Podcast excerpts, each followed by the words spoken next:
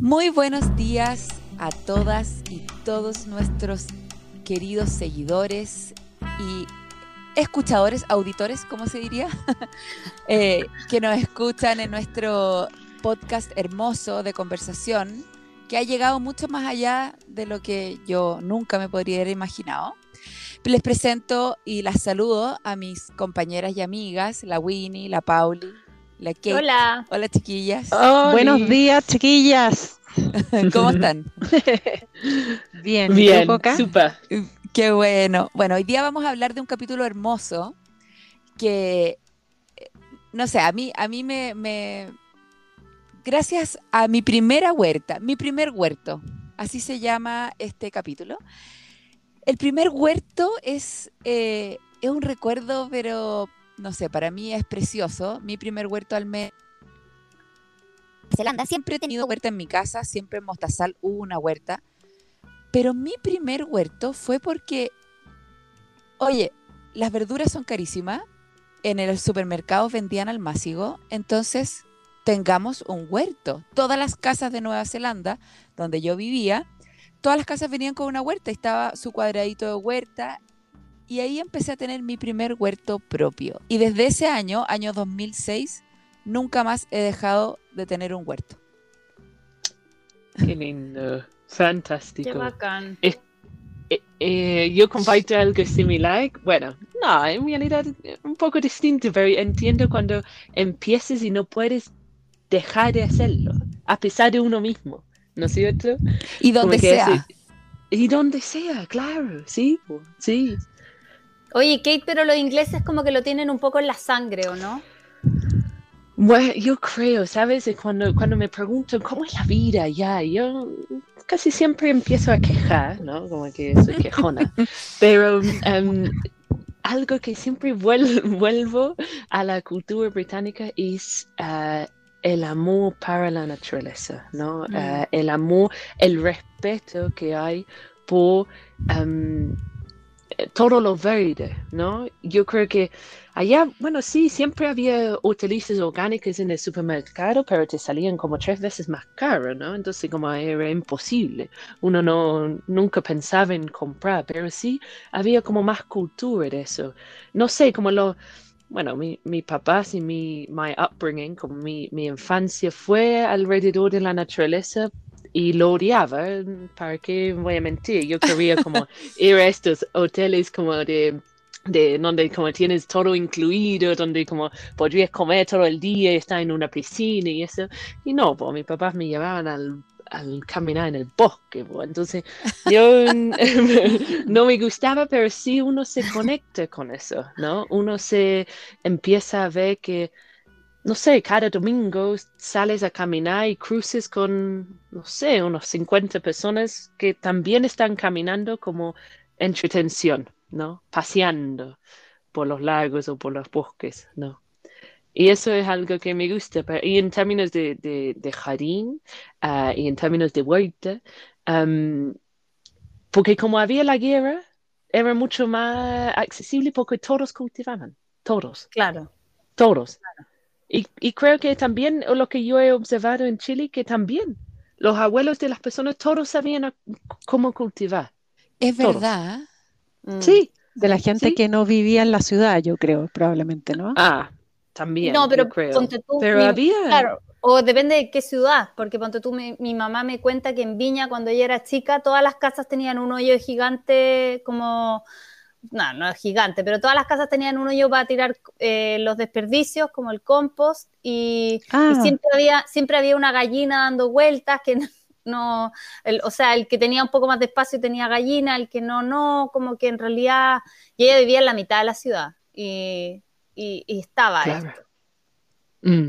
Es que no, antes no había como el, el, el camión de la basura que, que llegaba y, y no había, no sé, había mucho más ah, autosustentabilidad naturalmente. No era como una moda de, de poner un nombre a este. Sí, yo creo que por lo este menos las hierbitas siempre. Yo creo que por lo menos las aromáticas siempre, siempre se tenían en las casas. eh, Claro, yo. po. un tecito de monte, ¿no? ey, sí. ¿Y cómo fue tu primera huerta, Kate? Yo, bueno, em, mi primer huerto no fue antes de Chile, ¿ah? Yo me acuerdo, mis papás, me, ellos amaban el jardín, pero el jardín de... De flores. Me hace recordar, de flores, sí. Entonces un jardín maravilloso que estaban más cuidados que nosotros hijos, yo creo. Um, entonces yo no tenía mucho contacto con nosotros, uh, con, con, la comida plantada. Yo me acuerdo mi, mis vecinos, mi, oh, me hace, me pone a llorar pensando en ellos. ¿ah? Um, Mm. Alan, Alain, Alan se llamaba. Falleció, falleció cuando yo, como dos años, cuando, ya, en 2015. Y yo me acuerdo, él siempre cultivaba, tenía su invernadero de vidrio allá en Inglaterra. Y nos pasaba tomate cherries, ¿no? Y yo me acuerdo, imagina la, la, la inconsciencia de mi parte. Yo me acuerdo que nos pasaba los tomates cherries y como tenía un olor tan fuerte y un sabor tan fuerte, no me gustaba, no me gustaba. Wow. No, y incluso yo no, no los comía, imagina, yo no los comía. Mis papás lo comían, pero yo no. Y yo me acuerdo llegando a Chile, em, llegaba a- acá al Valle de Elqui para hacer este intercambio eh, de trabajo en la tierra, em, en, en cambio de talleres de desarrollo personal, ¿no? Y me dieron uno- unas actividades que yo tenía que hacer en la huerta que estaba más o menos armado acá. Em, bueno, algunos de las huertas en realidad. Y yo me acuerdo, llegaba, llegaba en, en verano, ¿no? Donde ya había personas que se estaban cuidando la huerta. em, y había porotos, había tomates, y yo jamás había visto una planta de porotos. Nunca, Qué en mi vida. Nunca. Entonces, yo no sabía, caminaba y todo era verde para mí. Oh, qué lindo lo verde. No podría identificar Nada. que era una planta de poroto. No, ni una cuestión, ni una cuestión. Entonces me acuerdo cosechando, pero tampoco entendiendo como que, que era un mundo tan confuso para mí. No entendía nada, nada. ¿Y qué año fue eso, Kate? Eso fue en 2013, nueve años atrás. Wow. Y Wow. igual que la coca, empecé y no, no dejé de terminar. No, ese, cada año ahora, sembrando y obviamente fracasando. Entonces, lo, yo siempre digo al- a, a las estudiantes que aprenden co- conmigo que en realidad ah, es un proceso lento con muchos tropezones, ¿no? Donde uno siembra semillas pensando que siembres, no sé, un melón y terminas sembrando un, ah, un pepino, ¿no? Ah, o incluso sembrando zapallos pensando en otras cosas. Yo, yo no podría identificar las semillas, no podría identificar nada. Y era muy extraño para mí ver que la, lo que yo cultivaba en la huerta no tenía nada que ver con el supermercado. Y trabajar mis propias expectativas, ¿no? Porque sentí que fracasaba. No sé si a ustedes les pasaban lo mismo. Qué tremendo Pero- eso de que de lo que, que uno cultiva es tan distinto a lo del supermercado. Claro. Sí. ¿Qué es lo que como más, me- a, a mí como los melones son extremadamente distintos, ¿no? O El igual las tomate. berenjenas. Los Los tomates, tomates, claro, sí. obviamente. berenjenas. Sí, bo- claro. Pauli, Pauli, ¿y, y tu primera huerta? Mi primera huerta, yo tenía una mamá que le gustaba mucho el jardín. Eh, mi infancia la pasamos en España y vivíamos en departamento y teníamos una terraza y en esa terraza estaba como todo, no se podía entrar a la terraza, era una selva y me encantaba. Y mi mamá entonces tenía revistas de plantas y siempre tuve como, como un interés por eso. Hacíamos mucho paseo en la naturaleza pero la primera vez que yo planté algo para comer fue en los años 80, acá en Chile, ya, y en el colegio nos hicieron el ejercicio del porotito, o, Sí. y, me l- y- sí, el del algodón, me lo llevé a mi casa, entonces lo plantamos en el jardín, que acá ya vivíamos en casa, y salió este poroto, y uno, un poroto. Y entonces estaba plantado en este lugar, le puse palitos, se trepó, preciosísimo. Yo no quería más. Esto, es como, para mí era como tener un gatito, un perrito. Y bueno, dio los porotos y mi mamá cuando dio los porotos dijo, ya, pues, a comer los porotos. ¿Y yo qué? Sí, pues entregamos los porotos y que los comamos. ¿Cómo? Y drama, pero yo no podía creer lo que me estaba diciendo. Vamos a faenar el caballo para Ah. hacer charqui.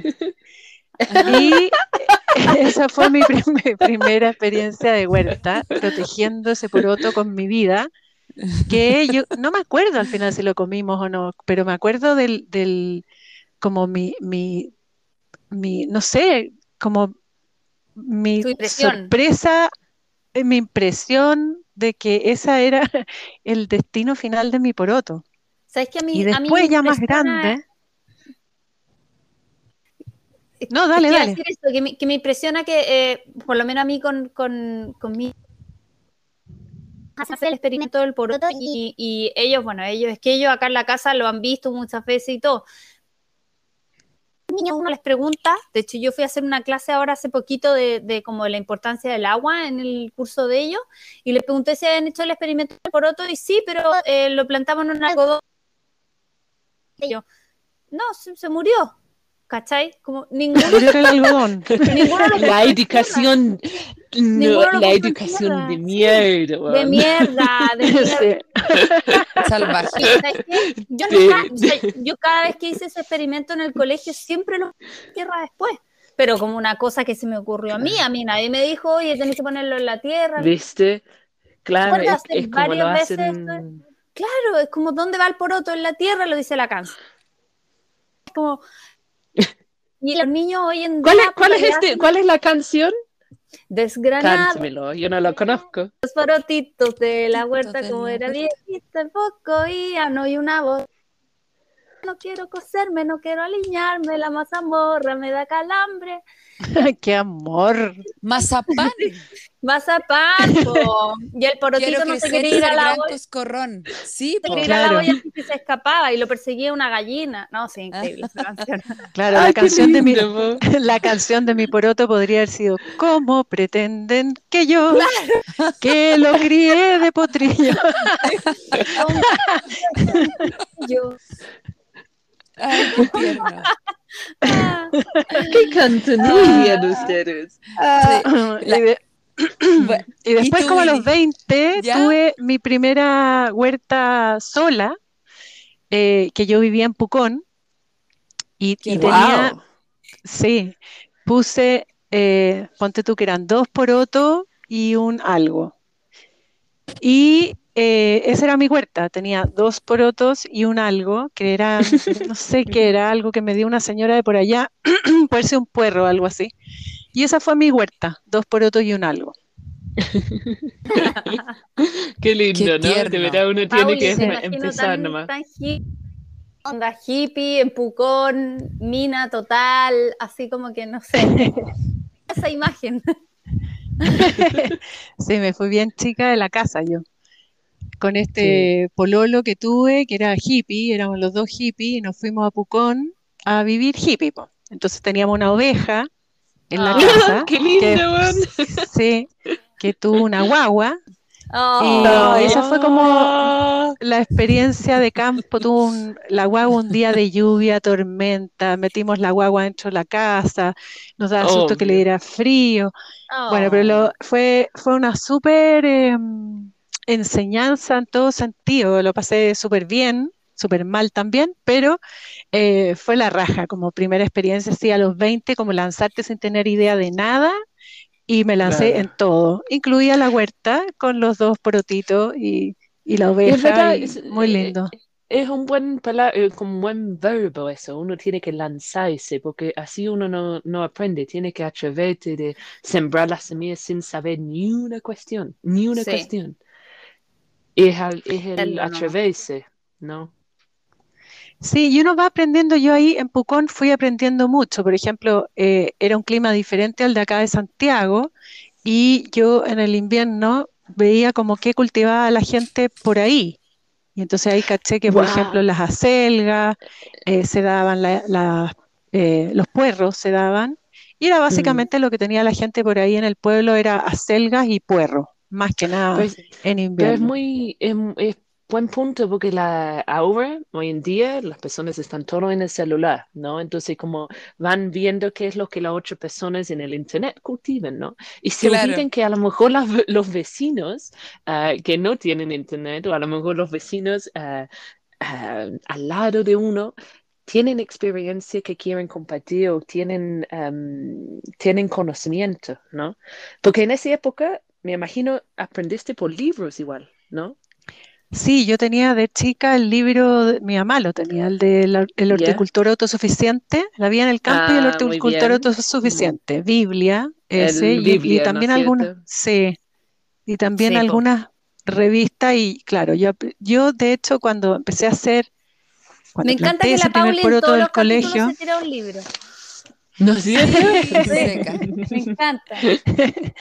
ese libro como que marcó mi niñez, porque yo eh, no sabía nada de huerta, pero yo había leído igual de huerta. Ese libro lo había leído mucho y algún día pensaba experimentar con lo que había leído en el libro. Entonces, algo tenía de información que podía como Usar. Estaba en, us- estaba en tu ah, cabeza. claro, algo estaba por ahí. Entonces no era, no, Mm. no era tan así como de cero. Y también tenía como este ideal de que así me gustaría o, o Claro. Claro. sería muy bacán eh, poder lograr algo así. Tenía como un- una meta, por alguna, por decirlo de alguna manera. Oye, Winnie, ¿y tú no has contado Sí. tu primera huerta? Exactamente, tu primera huerta. Eh, bueno, a mí, me, a mí me pasó que, bueno, por el lado de mi papá, la- me, me impresiona que todas tenemos como un lado de, como de, como que estamos hablando de nuestra primera huerta y todo tiene que ver como con otros países. Eh, Mm. pero eh, por el lado de mi papá, bueno, nosotros cuando éramos chicos íbamos todos los viernes al campo, porque mi papá se hacía cargo como de, de las vacas en el campo. Entonces me acuerdo como de la parte del, del castrado, de los terneros y de las vacas y la leche y montón de cosas así. Pero era los viernes, era, y en la semana vivíamos en Santiago. Entonces, eh, siempre me acuerdo como de, de los huertos que habían allá, que tampoco era como que fuera mucha la enseñanza ni nada, era como, habían, eh, veía que algunas personas tenían zanahorias plantadas, eh, una selga, no sé, como que estaba en mi mente eso. Pero lo que sí había mucho eran jardines, como decía la Kate. Eh, con mi familia así media britishy, los jardines eran muy, eh, muy cuidados. Estructurado. Sí, sí. O sea, cuando entraba una vaca al jardín era un caos, pero así. Obvio, sí. Mi, mi mamá imagina cuando, cuando, entra un, cuando entra un gato en el jardín, ella casi como sale con un diario para sacarla. Claro, claro. Bueno, entonces siempre tuve como eso en, en la cabeza y, y claro, también como la Pauli sabía cómo tenía que ser una huerta y todo. Em, y siempre como que pololeé un poco con las plantas. Yo me fui también muy chica de la casa y siempre tuve alguna plantita como de en macetero, de pimentón, de tomate cherry, aprovechar el, el- como el cuando iba a comprar plantas para mi casa, eh, me compraba un tomate cherry en maceta. Nunca había hecho yo el, desde la semillita. Y Mm. que cuando...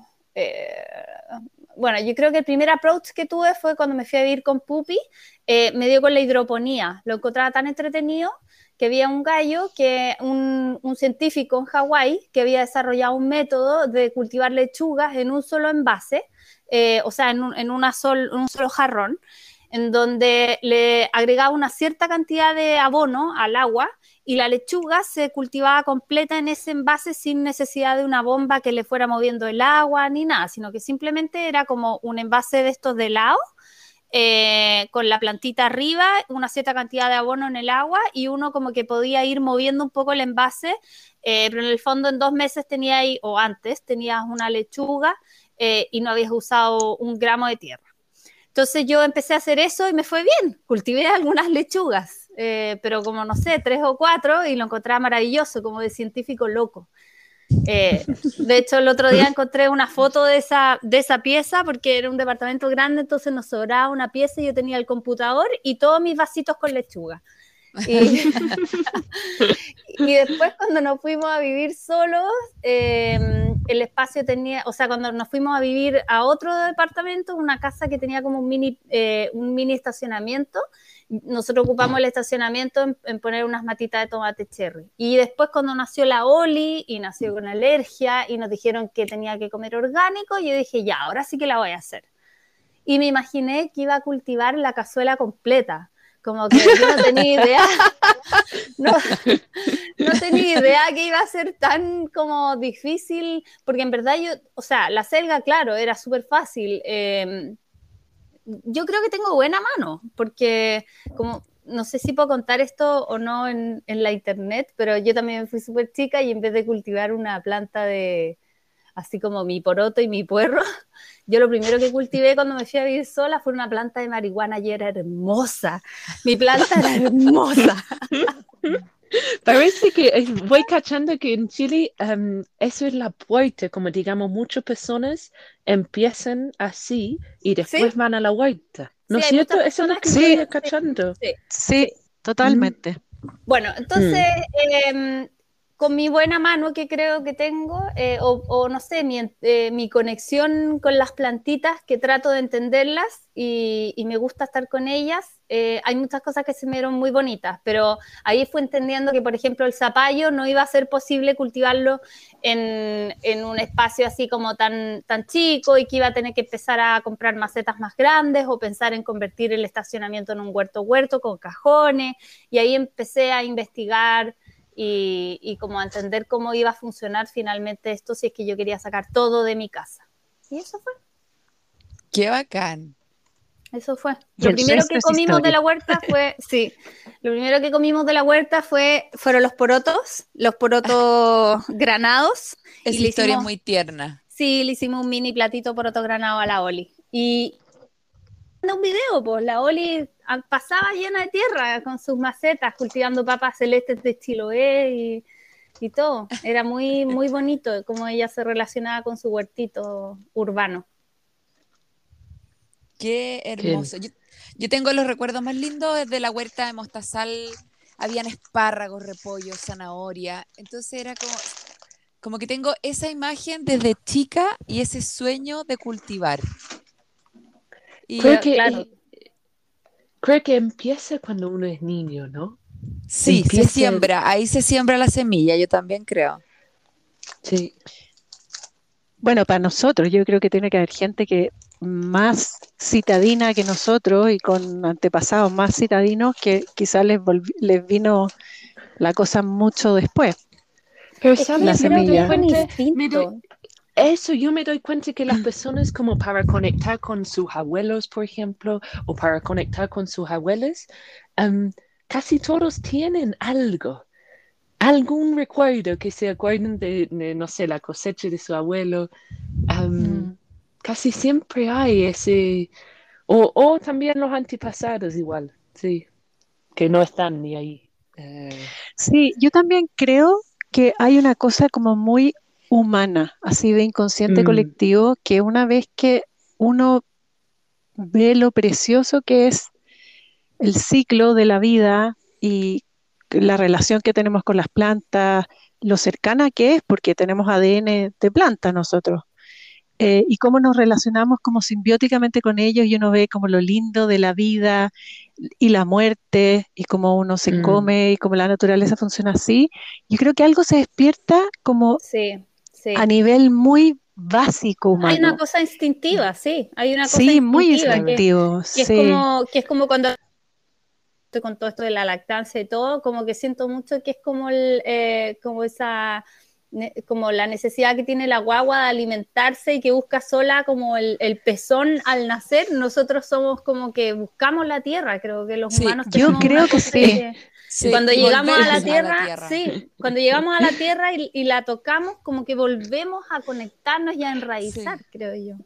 Claro, yo creo que a, mí me pasa cuando estoy triste, naturalmente me doy cuenta que voy para los almácigos, ¿ya? Es como un trabajo que me encanta, voy dividiendo o propagando o voy reproduciendo pues quejes. Es algo que es, como cuidar bebés, ¿no? Ah. cuidar mm. algo sutil creo que para mí como la, naturaleza me, me despertó, o mi primera vuelta, ¿no? me despertó como algo, una aceptación. Yo recibí eso de las plantas, un amor que no me iban a juzgar si no cachaba, no me iban a juzgar si, si eh, lo arrancaba, no, no me iban a castigar si no hice algo correcto. Um, Ay, qué, y- qué increíble, porque a mí me pasa exactamente lo mismo. Esa es mi sensación, es de, Mm. de, de, de que me reciban, como Mm. de pertenecer, de sentirme aceptada. Es como Claro. tan, como que cuando también estoy con pena o estoy Mm, con algún problema, qué sé yo, salgo afuera, me pongo debajo de un arbolito y es como, es aceptación, como que Sí. está todo bien ahí y puedo aceptar incluso las cosas que no me gustan porque las entiendo ya como de otra manera, son parte de la naturaleza. Veo el pajarito que se muere, veo el, el ciclo, es mm, es, sí, es muy, creo que es muy importante eso y la gente que no lo ha tenido y no lo conoce, eh, cuando lo conoce, eh, bueno, yo creo que pasan demasiadas cosas cuando uno cacha eso, que eres aceptado totalmente por la naturaleza, cuando uno lo puede Yo pensar, pero cuando lo vives, Eres, eres parte. Claro. No, no, no, Claro, nunca fuiste- exacto. Nunca, separado. claro, nunca fuiste Mm. separado. Este animal eh, distinto que ahora se, se desarrolla en el cemento. Cuando uno llega y, Y deja la cagá. uno, claro, uno sabe que uno, uno sabe dónde pertenece, en el fondo que uno es parte del ciclo, uno es parte del todo, y, y ahí es imposible no sensibilizarse al, al mundo, como Mm. a, a todo lo Mm. demás. mm. Y uno Oye, siente y de. Dale, dale, Kate. No, no, Dale, sigo la Kate. idea, es como soy, soy un romántico en ese sentido, Ah, que no me gusta aceptarlo, él, no, no hay que decirlo frente del pololo tampoco, porque me gusta la, la parte bruta en mí, pero es como una, eh, yo creo que eso, la naturaleza me saca este romanticismo dentro de mí, em, que, que uno quiere volver a plantar porque uno quiere volver a sentirse conexión o, o sentirse parte, y cuando no lo hago, me, me siento separado. Y eso es cuando el hueco del, you know, el hueco del corazón y, y la, la desolación del alma empieza a, a, a tomarme, ¿no? Eso quería Mm. decir, ¿no? Ya, Oye, y las, vamos, las Pablo. primeras, las primeras plantas, Los Ah, primeros mira, cultivos. las primeras oh, especies. No, ¿sabes? Me, me, me dices eso, yo, ustedes acá tienen el experimento del peroto, nosotros, em, no, nosotros no lo hicimos eso, pero me acuerdo que tuve una planta de geranio y los geranios en Inglaterra, como hay mucha humedad, huelen mucho y me acuerdo, me, me lleva a mi infancia ese olor, que no era un cultivo comestible, pero me acuerdo del geranio y por eso que siempre están en mi corazón, siempre. Que en el fondo es como, es como geranio. el olor a, es como el olor a los Sí. Sí, sí, sí, y sí, como ese olor.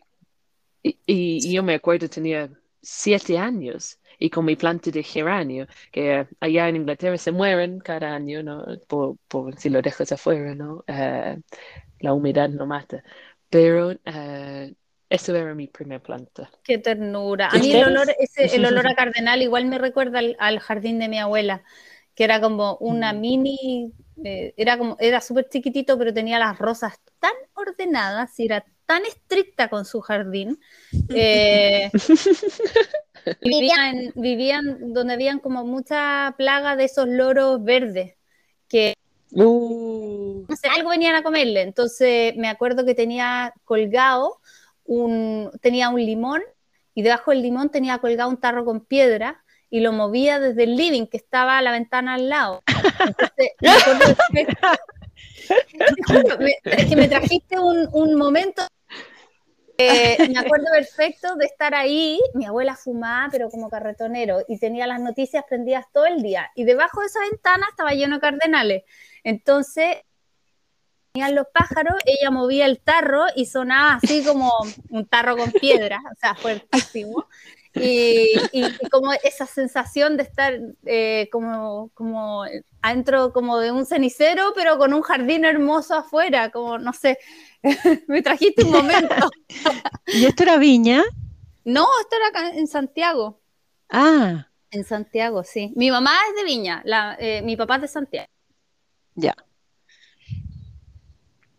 Oye, Coca, ¿y tú cómo te decidiste ya después a... Chuta, ¿A continuar? sonó cortado. No, no, Sí, se me había cortado la Winnie, parece. no, no. Ah. Sí, ¿cómo saltaste de- del, del huertito en Nueva Zelanda a la producción heavy de Oiga, pero tomate? espera, espera, Ah. ¿cu- ¿cuáles son su, su primer planta, su primer Ah, Sí, las primeras Déjame, plantas quiero escuchar. alimenticia, alimenticia. Ese más. Yo tuve tomate, obvio, comprado de Almácigo, por supuesto. Tomate, un zapallo así como, sí, tiene que haber sido como un butternut, una cosa así, que se tomó todo, se salió por la reja y se tomó todo el potrero de las vacas, completo, gigante, hermoso. Es zapallo italiano. ¿Y qué más? Era como eso, zapallo Es italiano. un, es un, es un buen cultivo para empezar eso, ¿no? El zapallito italiano, yo lo Sí. recomiendo a, a todos. Sí, sí, es súper bueno. Sí. Pero, pero yo no sé si Qué tú manera. vivías en un departamento, si es muy fácil tener un zapallo italiano. Sí, también Difícil. en un, Por ejemplo. en un- ¿Sí? No, no, no, sí. Como los zapallos italianos son de arbusto, aunque sean una planta gigante, o sea, en el fondo lo que tenéis que darle de, de espacio de hoja Sí, es más po. grande que lo que tenéis que darle de espacio en tierra, ¿cachai? O sea, tú podéis cultivar Sí. un- en una maceta de 20 litros, podéis cultivar un zapallo italiano, eh, pero en, en espacio de, de hojas tenéis que darle como por lo menos... Entonces, sí, claro. pero sí se puede. De que se puede, se de puede. que se puede, se puede. De que se puede, se puede. Igual a mí Sí. me sorprende la gente que cultiva en macetero. Yo, para mí, es otro, Yeah. otro, o- otro nivel, ¿o no? Es como me saco el sombrero y digo, yo no sé Nosotros cómo lo así. partimos así, po, Qué pero de seca. todo. ¿Qué fue lo que no tuvimos? Así, de todo. yo hice ¿cuánto espacio le puedo dedicar y, y claro, a mí las matas de zapallo no me daban. eh, por ejemplo, como acá, que de una mata de zapallo acabo de sacar ocho zapallitos chiquititos, sino que en realidad me daba dos zapallos y punto. Pero, o sea, de una maceta. Pero lo hacía ahí. Claro, igual tenéis dos zapallos, ¿cachai? Eh, claro, porque nosotros teníamos espacio, pero no teníamos nada de tierra. Entonces Claro. teníamos todo Claro. en, en maceta. ¿Y, y el ¿Y- primer y cultivo comestible, Winnie? Es que estoy en la duda porque tengo como las lechugas hidro... Tengo, tengo demasiados experimentos en mi vida. Para mí el, el huerto ha sido un... Me encanta porque despierta como la, la curiosidad en mí. Entonces, claro, estoy en la duda entre las lechugas. Me acuerdo que el primero que me impactó por su belleza fue la arvejita. Pero porque Ay, me dejó así. Me dejó plop, como que no podía creer que una planta tan, tan, tan bonita, eh, como que produjera esas arvejas horrorosas que uno compra en el supermercado. Como, aquí hay una desconexión que no estoy entendiendo. Y después cuando ya probé la de la arvejita, comiéndomela así crocante y todo, yo dije, ya, en el supermercado nos están vendiendo algo, cuando no es el producto que nosotros tendríamos en la casa. Y ahí Creo que es, un- es una, es una planta muy seductora, la Sí. abeja, encuentro yo. Es como los brazos o las formas, es como... es muy delicada, pero, pero trepa fuerte, pero es súper delicada. Entonces, es- Claro. es- sí, sí, sí.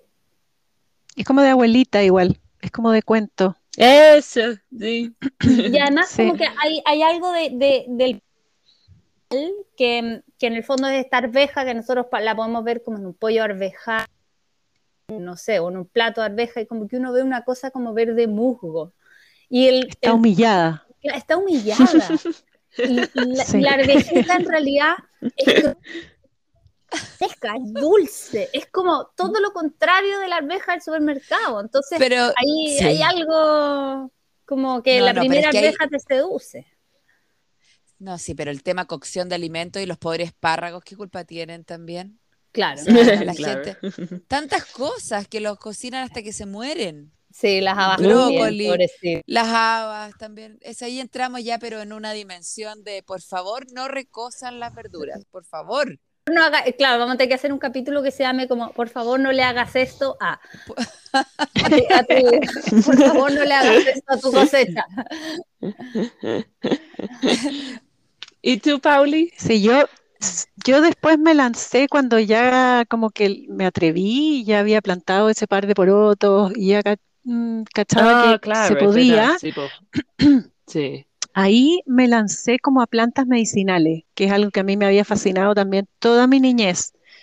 Eh, y sí, y me, me gustaba demasiado y me sentía como que yo eh, tenía esta beta de bruja que quería desarrollar.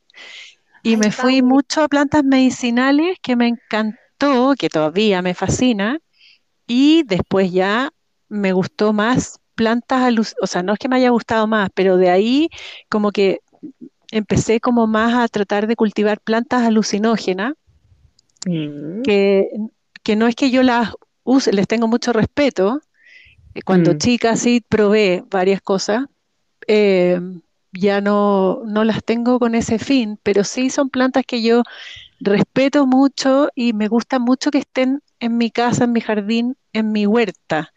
Y yo creo que harto de mi, de mi interés jardinero y, y de averiguar más cosas, porque algunas de esas plantas son difíciles, tiene que ver con tratar de sacar adelante esta, estas plantas que son como más complicadas, algunas medicinales, algunas alucinógenas, y tener ahí, siento que son como plantas muy mágicas, que están todo el rato como tirando ondas. Entonces, me Mm, gusta que estén ahí, como que siento que hay energías de esas plantas en mi casa, en mi jardín, en mi huerta, y siento que igual que es necesario tener romero, no sé, y orégano para que haya bichitos, encuentro muy necesario que haya plantas que tienen ciertas vibras en, Qué ahí. Qué lindo. Sí, y entonces esas tengo hartas y yo creo que del- de todo lo que yo sé de plantas, mucho es gracias a ellas, porque he tenido que investigar como más o, o ponerle más ficha a cosas que no eran tan fáciles o que no había información tan disponible. Y, y Mm. por ahí yo creo que tengo harto de mi, de, de mi beta de qué fue pasando después. Fue pasando mucho con las plantas de la huerta, o sea, aprendiendo de a una, porque claro, primero era acelga, poroto, y después, bueno, probemos zapallo, y después ya empiezan, bueno, probemos brócoli, nunca se me ha dado bien, eh, muy bien, digamos, o probemos cosas más complicadas, berenjena, o cómo se me dará esto. Eh, después vino la beta de probemos puras cosas raras, las ocras de todos colores. Después, eh, y después como que siento que ha venido como una vuelta de quiero cultivar lo que uso. Lo básico. Y ahora.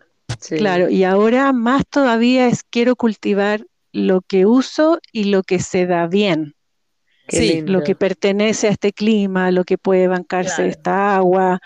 eh, como que ha sido esa la evolución y sigue evolucionando después. ¿Quién Claro. Qué sabe? lindo. Quiero ¿en qué voy a cultivar lo que, lo, eh, cosas perennes después. Yo Claro, súper grande de la, de la primera huerta a después como uno va evolucionando, creo que, que, que esa sensación como de que el trabajo anual del almácigo a la cosecha, eh, hay más que eso, que en el fondo como que Mm. uno que tiene que complementar con, con todo este otro lado y creo que eh, se va más para el lado como del ya no quiero seguir haciendo este trabajo todos los años, quiero tener más frutales, por ejemplo, o, pero eh, no sé, como que uno se va dando cuenta de que de que uno no puede repetir lo mismo todos los años.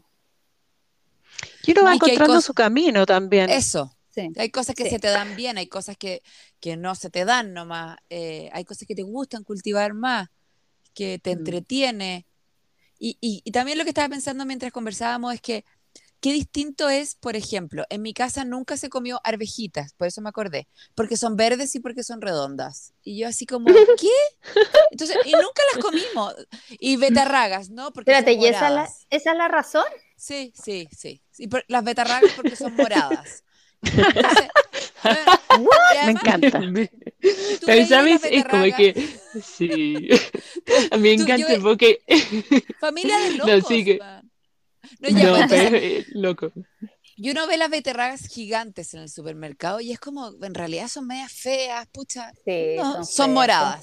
Pero después de haber cultivado yo mis arvejitas y mis betarragas, o sea, las amo. Fue como, Es que las betarragas de un... ¿cómo me las que he es- perdido toda sí. la vida? Es Sí, las que- betarragas como de huerto son maravillosas porque son chiquititas, se mantienen dulces, sí, Crocante. supermercado es, pero un camote de, no sé, una cuarta. Sí, les cuento un dato rosa sí. de la betarraga y la zanahoria, ¿Ya? que la zanahoria mientras más rato está en la tierra, más dulce se pone. O sea, antes de que se empiece a poner mala porque va a empezar a semillar, ya, convengamos Mm. eso.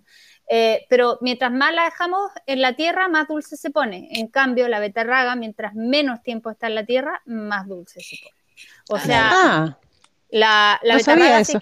Sí, si es que nosotros la dejamos que crezca, crezca demasiado grande, no va a ser tan Se pone dulce más como la, la pequeñita, sí, claro, se pone como Pero- madera. claro. Pero a veces uno dice como, ay, voy a comer zanahorias baby de la huerta porque son más dulces y qué sé yo, y eso es una embolinada de, por- de perdiz que se está mandando uno como un chamulleo huertero raro, porque en realidad la, la zanahoria más dulce es la que eh, es la que uno deja que crezca a tamaño, el tamaño que tiene que ser. Claro. Pero son preciosas las zanahorias chiquititas también. Sí, pues sí, o sea, da- ¿no? maravillosa, Sal- pero, pero claro, enteras, así. ¡Ay, qué rico! sí, pero las dulcecitas son las otras. Oye, y quiero saber cuáles fueron como en su primer huerta, ¿no? ¿Cuáles fueron su primer catástrofe en, en ese primer huerta que tuvieron, ¿no? Puedo compartir lo, lo mío primero porque Ya, se sí. me, se me enferma. Yo planté tomates, ¿no? Am, los redondos, lisos en ese tiempo, los, los tradicionales. Am, y se enfermaron todos con oidio en enero, ¿ya?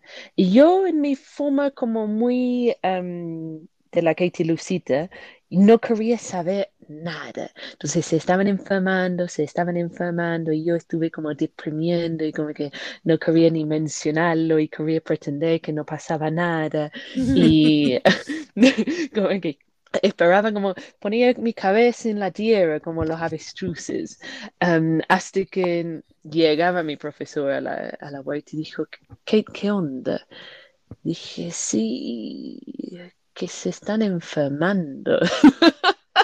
Y no sabía qué hacer, no sabía qué solucionar, no sabía cómo investigar, no sabía cómo solucionar nada, no, no sabía muy bien cómo utilizar el internet en ese año. Tuvimos un internet de satelital, la vida era una mierda. Ah, entonces, como que, ¿qué, qué hago? Entonces un vecino había dicho, no, pone cal. Y yo puse cal en el suelo y era una catástrofe. Un Uh, cata- eso, eso, eso mismo. Empezaban a calentar el suelo y no, no, no, no, no.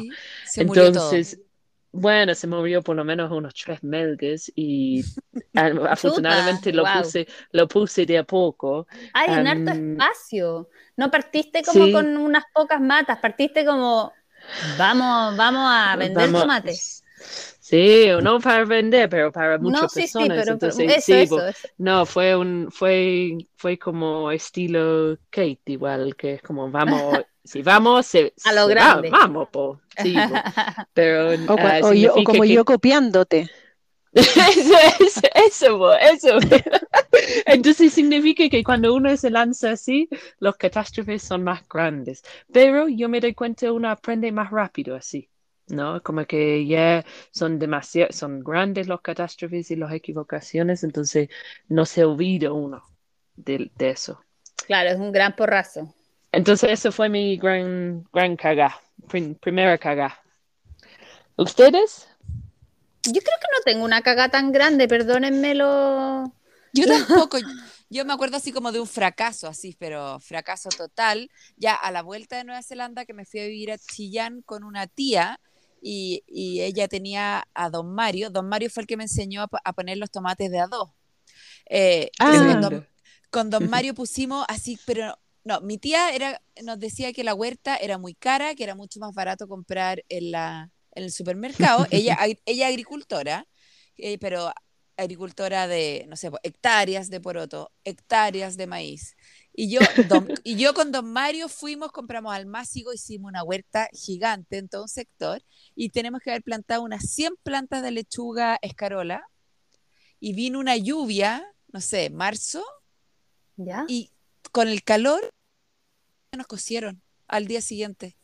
Se llenaron de agua y todas las Ah. lechugas cocidas. Fue, Mira. tiene que haber, tiene que haber llovido como en febrero, una cosa así. Y ese se fue como mi gran fail máximo de no sé cuántas lechugas podrías cocidas por la lluvia y el calor. Pero grandes cagazos me mando a diario la huerta en realidad, pero eso ya es hora de grande. ¿Sabes qué? Con el- de, de- de mis cagazos, yo tengo un cagazo que más tiene que ver con la vida de campo que con, que con las plantas, porque con mis, mis cagazos de plantas son muy fomes, porque es como, ay, esto no me salió bien, punto. Pero lo que me hizo como, como pa, fue em, que cuando tuvimos gallinas por primera vez, cuando la primera de nuestras gallinas que tuvo pollitos, tuvo tres pollitos. Y, y yo estaba levantando la tapa de la jaulita en donde estaban los pollitos y se me cayó la tapa arriba de uno de ellos. ¡Ay! Ay, ¡Ay! oh, Y fue, y Ay, ¿sabes qué? Fue como, fue súper triste, yo me puse a llorar y toda la weá y todo fue de verdad muy, muy triste, pero lo más heavy de todo fue que como que entendí que muchas veces la vida iba, si yo escogía eh, que mi vida fuera así, como un, poquito más despegada de la civilización, entre comillas, dentro de la civilización, pero en el tratar de cultivar todo tu alimento y en el tratar de mantener esto eh, a la gallina y, y comer huevitos de la huerta y tratar de ser más autosuficiente, muchas veces los cagazos van a ser dolorosos, no como de, de destruir mis plantas, sino que como que vas a ver morir a otro ser vivo mucho más evidente que una planta, sino que, eh, no sé, entonces como que se- sentí que la cosa podía ser más dura de lo que yo me había imaginado. Y, y- y como que me desromantizó eh, la vida mm, rural. Fue, fue muy como... Mm. Es que es más cruda, Chocante. sí, Es más crudo, se, sí. Se mueren las gallinas. uno ve la realidad. Son súper frágiles. las Claro, gallinas son muy uno ve la realidad. Claro. Sí. Y creo que Después nos eso han pasado es- es tantas cosas, pero- beneficioso. Sí, Es, es muy beneficioso para nosotros como humanos de ver eso, porque la otra cosa es, eh, lamentablemente, Fantasilandia. eso, Em, eso, de es imaginar que Fantasilandia, no, no, sí. no nos morimos o que otros no sufren o que no hay Mm. sufrimiento. Em, yo creo que por eso igual em, hay más corazón y yo creo que cuando uno puede vivir más la muerte, uno puede vivir más la vida. Es como una Sí. polaridad. Cuando uno vive Mm. más sufrimiento, puede vivir más amor.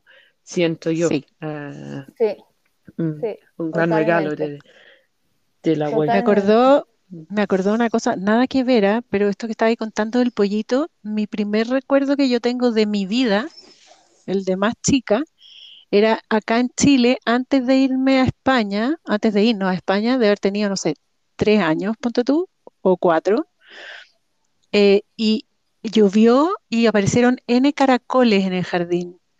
Y yo, los, como para tres o cuatro años, para cuidarlos y que no les pasara nada, los metí debajo del felpudo de la entrada.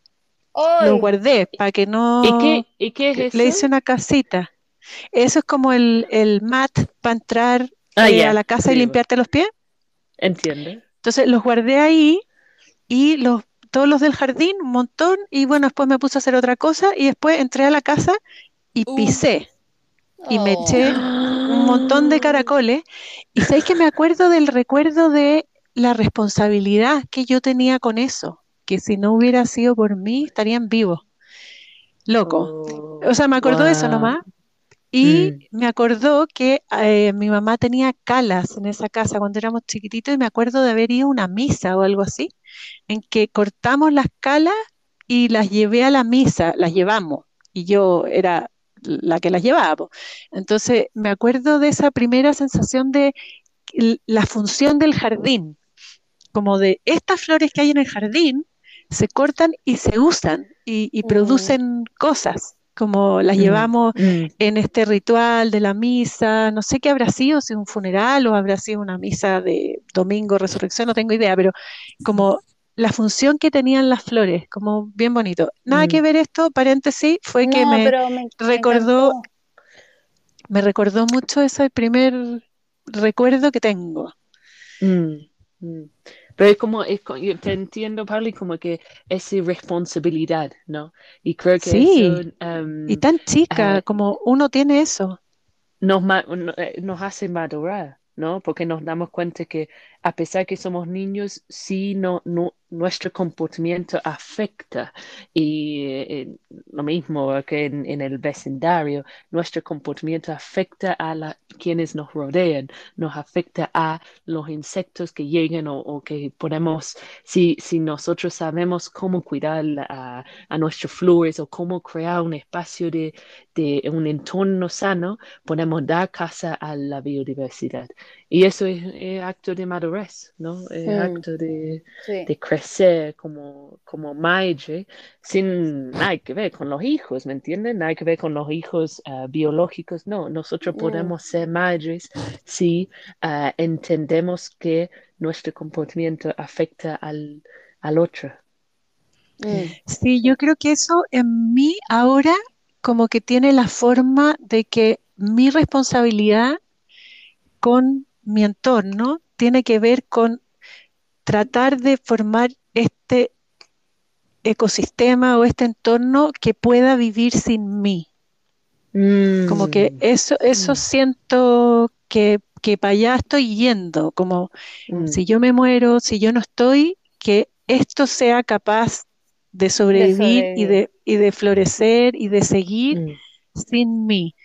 Y yo creo que, bueno, ahora con estas crisis que tenemos de todo tipo, incluida la del agua, creo que es una buena manera de encauzar esa responsabilidad o esa culpa, no sé muy bien, que uno tiene, eh, y, y sanarla de esa manera. Yo siento que, que, que imagínate que me muero y dejo un pequeño bosque que sigue, que continúa, y ese fue mi aporte Sí, a mi paso por la vida por todo eso. Me muero, pero sí. feliz. Yo pienso Y, Qué igual. Sí, yo pienso igual. Mm, Es dejar el pedacito que nos tocó más bonito que lo- de lo que lo encontramos.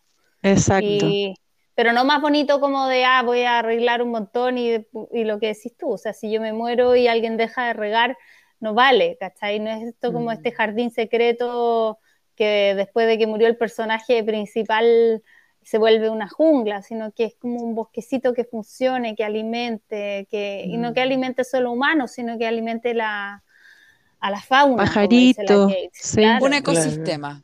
un ecosistema. claro. un Y Hermoso. eso, ecosistema. y, y, y a, a mí me más inspiran em, dejar la herencia a las nuevas generaciones, porque claro, va a llegar un momento donde nosotros mismos, a pesar que a lo mejor tenemos em, nuevas tecnologías que podrían hacer eh, regar los terrenos si no estamos, pero si nosotros tenemos otros humanos que pueden eh, seguir la- el legado, ya hay más, hay más em, posibilidad que eso se expanda, ¿no? Que, que nuestro, nuestro rinconcito eh, se reproduce infinitamente a través de la conciencia, ¿no?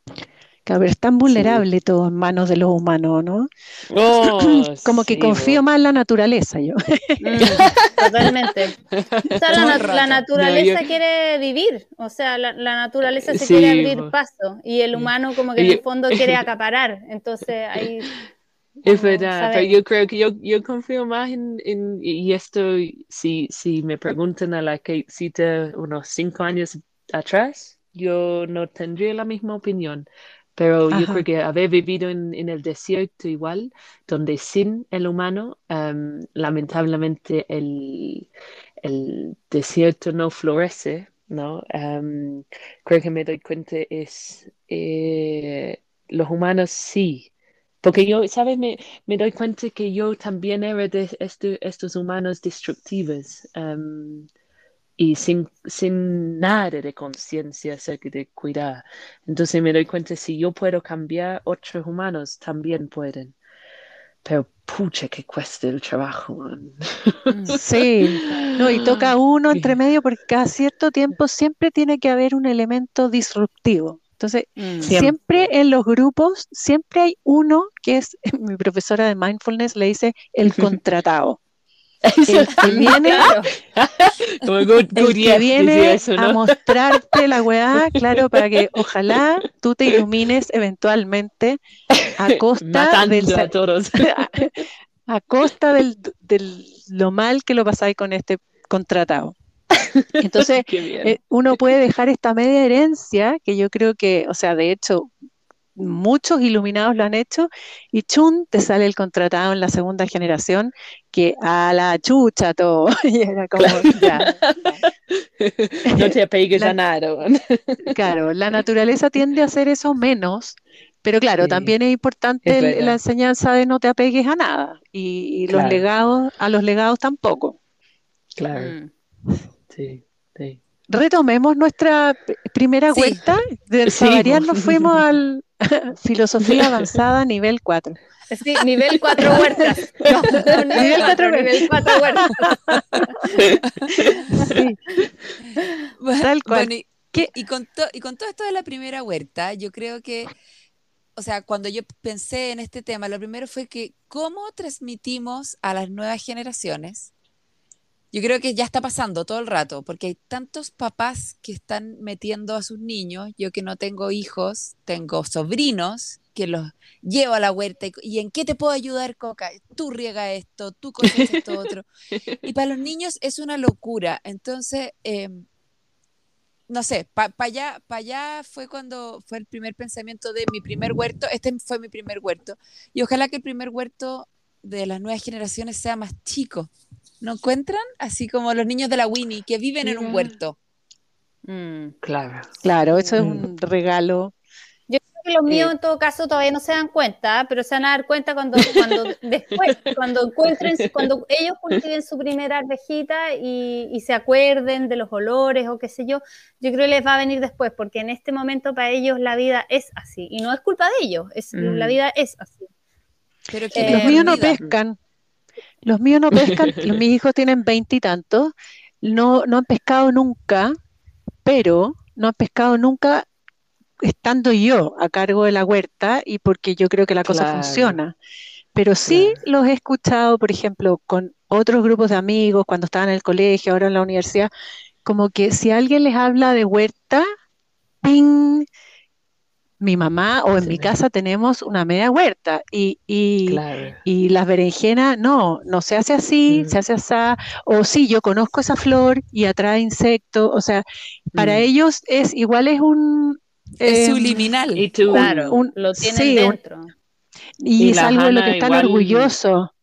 y la Hannah igual como sale a, a caminar, a hacer trekking, ¿no? Sale a, Sí, a estar conexión con la naturaleza. Entonces sí, son que súper conectados los dos con la naturaleza, eso de todas maneras. Y Hugh, yo te Mm. diría que el último, en la pandemia, se empezó como a, a- a interesarse más en el huerto desde el punto de vista comer.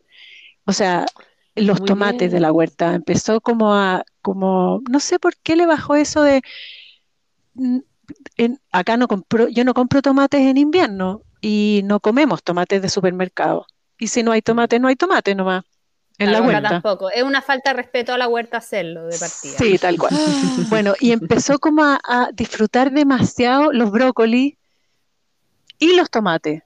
Y, y entonces empezó como a interesarse más y a preguntarme más y cómo se comía esto y si el zapallo. Y eso pasó en pandemia más, como, una, como un interés personal de él de comer rico. Y, de, y, y me dijo un par de veces, me gustaría aprender más, claro, no tiene tiempo, pero como de cómo, cómo es este proceso. Ya está en esa edad en que ahora eh, creo que dio fruto todos estos no sé cuántos años de huerta. Eh, Mm. Lo estoy viendo ahora. De nuevo soy la voz que viene del futuro, Winnie. Oye, no, y sabes que lo que me da risa, Pauli. Me Que, encanta, bueno, me encanta. La Pauli y el Cucho están de cumpleaños con un día de diferencia y la Pauli decía que a ella le interesaba como la parte de las plantas del espiritual y que si yo y a mí me da risa que el Cucho, siendo el chacal de tomate cherry, tiene mucho más interés en, lo que, en las propiedades de las plantas y de hecho él lo dice, yo soy un chamán, eh, no sé qué, está súper metido con el tema y hace como sus cosas y, y entonces me pregunta para qué sirve tal, qué propiedades tiene, y te- entonces como que mezcla Mm. sus cosas y te pume y son varias hojitas picadas y te las como que ese es un lado que le interesa a él, aparte de comer tomates cherry, eh, es el lado que le interesa. Sí. Wow, qué lindo. Y, y les escucho y pienso, le, les escucho y pienso la importancia, nosotros como agricultores am, aprendemos a través de la, de la huerta, tenemos que aprender a ver, ¿no? A, a- a observar, mirar y ver, ¿no? Y, y creo que eso nos podemos trasladarlo a los niños o las nuevas generaciones, porque siempre hay algo y eso era lo que mi, la- mi profesora me dio a mí, porque ella me vio y con una oración cuando yo dije me gusta hacer cositas, ¿no? Qué Mm, tierno. vio? Me encantó ¿Me vio? eso. Mm, eso, y, y me y reaccionó frente a eso y me impulsó. Entonces como es- pienso, bueno, le- es como escuchar al Hugh, ok, le gusta eso, vamos. Hagamos Claro, algo, respondemos a eso, o escucho, ok, Claro. las propiedades, ya, vamos, hagamos algo al respecto. Sí, hay que Porque yo creo que responder. Eso, eso, yo creo que pensando en la pregunta de la cuca es, es, um, observar porque cada ser humano es distinto, cada persona tiene un interés, a lo mejor a alguien le gustan los pájaros, entonces ya, vamos con ese camino, o, o el otro niño le gusta, le fascina, eh, no sé, la forma de las hojas, ya, estudiamos eso, vamos, buscamos libros, estimulamos ese, ese aprendizaje, porque creo que esa es la forma que tenemos que... um, hacer para que se, se vuelva prioridad. Es, Igual- Claro, yo el no hice nunca eso, naturaleza. Yo, yo, yo creo que, o sea, que tiene mucho que ver con este tema de la primera huerta, que quizás una persona nos está escuchando y nunca ha tenido una huerta y no tiene cinco años, perdón, el cucho tiene, no tiene seis años como tiene el cucho, sino que tiene 66 años y nunca ha tenido una huerta. Yo creo que aquí lo primordial es mantener la mente de un niño y la curiosidad de un niño de seis años, porque en el fondo uno empieza una huerta porque quiere producir alimento o, eh, no sé, pero la primera huerta va a venir llena de fracasos y, y si uno no tiene eh, esa curiosidad despierta, si uno no mantiene esa chispa despierta, fácilmente se puede eh, ir ese interés al, al primer fracaso. Mm, Es verdad. mm, mm. Y, y es tan Sí. importante como mantenerse que la, que la expectativa con una primera huerta no es cosechar, sí, obviamente es cosechar tu lechuga, tu zapallo, obvio, pero yo creo que la- el, el- el principal objetivo es aprender con la primera Mm. huerta. Bueno, en la vida siempre tiene que ser aprender, pero sobre todo con la primera huerta porque creo que es la que más a prueba nos va a poner. Y todas Uf. las vueltas, y todas las vueltas, eh, to- todas las veces también, si uno aprende cada temporada, uno aprende un montón. Cada huerta Sí. un aprendizaje. Sí, Sí, lo sí. es. Yo sí, además, si tuviera que dar un consejo para la primera huerta, de todas maneras sería que se tiren para lo que realmente lo que decía la Kate les llama, lo que les gusta, lo que los Claro. motiva, lo que profundamente eh, los hace salir de ahí, que puede ser el pajarito, la forma de la hoja, o las berenjenas que cultivaba mi abuela, o esa comida que hacía no sé quién, Mm. o algo que yo vi, no sé, como Mm, realmente va darse llevar- en el gusto en eso, Sí, sí. sí. seguir, Sí. hacerse caso. Mm. Porque Sí. siempre va a llevar a, a, a lo nuevo, siempre te va a dar frutos, siempre, siempre. Y siempre va No, a ser no un camino, Más y menos Eso. fruto. Bueno, no, pero Claro. frutos, digamos, no, no, no comestibles, ya, frutos como que te, Sí. te lleva a, a querer explorar, pero tu corazón se Sí. siente, ya no, yo, yo siempre como me, me hace recordar de las profesores que he tenido en mi vida, eh, a veces en, en la educación y a veces no. Lo que más me llamaba la atención de los, los que me recuerdo, los que yo me acuerdo de ellos, am, es que tenían corazón.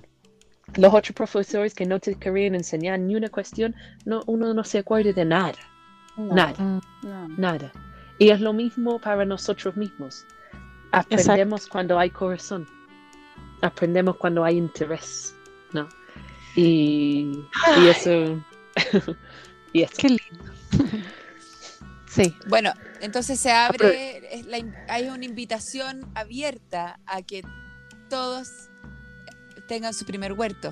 Y, y también vamos a convidarlos a que nos a que nos compartan sus fotos de su primer huerto. Yo creo que sería bien. ¡Oh, qué Sí, lindo! Sería lindo, qué bacán. ¡Oh, sí. qué buena idea! Gracias, Así- qué lindo. Así que bueno, ya llevamos un buen rato hablando y dijimos que el, vamos a continuar este capítulo como siempre, porque podríamos estar hablando cinco horas.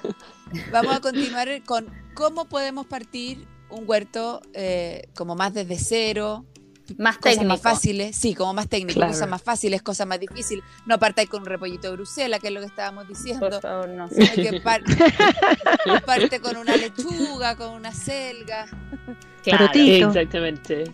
Sí, algo más Qué fácil. lindo tema, me encantó. sí, me Sí. disfruto mucho. sí, Sí. muy lindo. Así que nos despedimos. Hasta Beso. un próximo Oh, no, da, da ganas no despedirme. Sí.